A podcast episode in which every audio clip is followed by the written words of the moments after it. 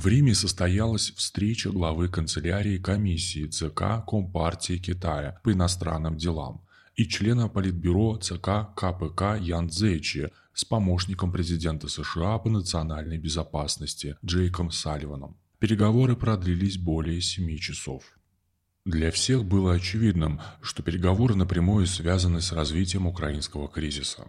Стороны это не скрывали, хотя публично и не привязывали ее к данной проблеме. Американская сторона утверждала, что сроки встречи были согласованы США и Китаем достаточно давно, что она не была увязана по времени с какими-то конкретными событиями, относящимися к России, Украине. А пекинская газета Global Times накануне проводила мысль о том, что встреча в Риме почти через 4 месяца после проведения виртуального саммита между Си Цзиньпином и Джо Байденом должна продемонстрировать, что китайско-американский механизм связи на высшем уровне работает стабильно. И Цейчи с Салливаном признаны заниматься реализацией важного консенсуса, достигнутого главами государств Китая и США на их виртуальном саммите в ноябре прошлого года.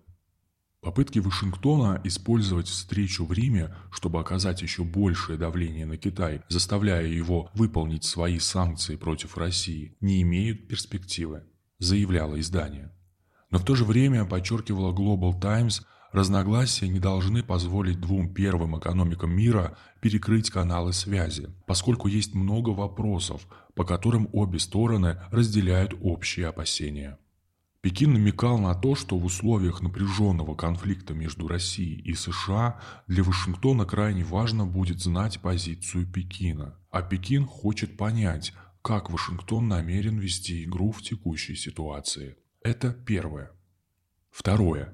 Говорится, что США могут рассчитывать на то, что Китай будет посредником с Москвой. Но американцы не должны пытаться создать раздор между Китаем и Россией. Наконец, третья позиция.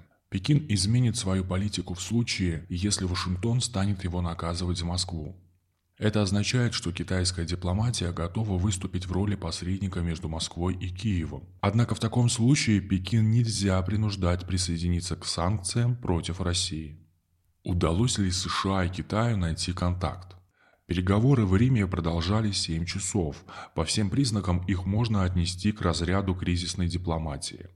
А после завершения общения Салливан не ответил на вопрос о готовности США ввести рестрикции в отношении Пекина.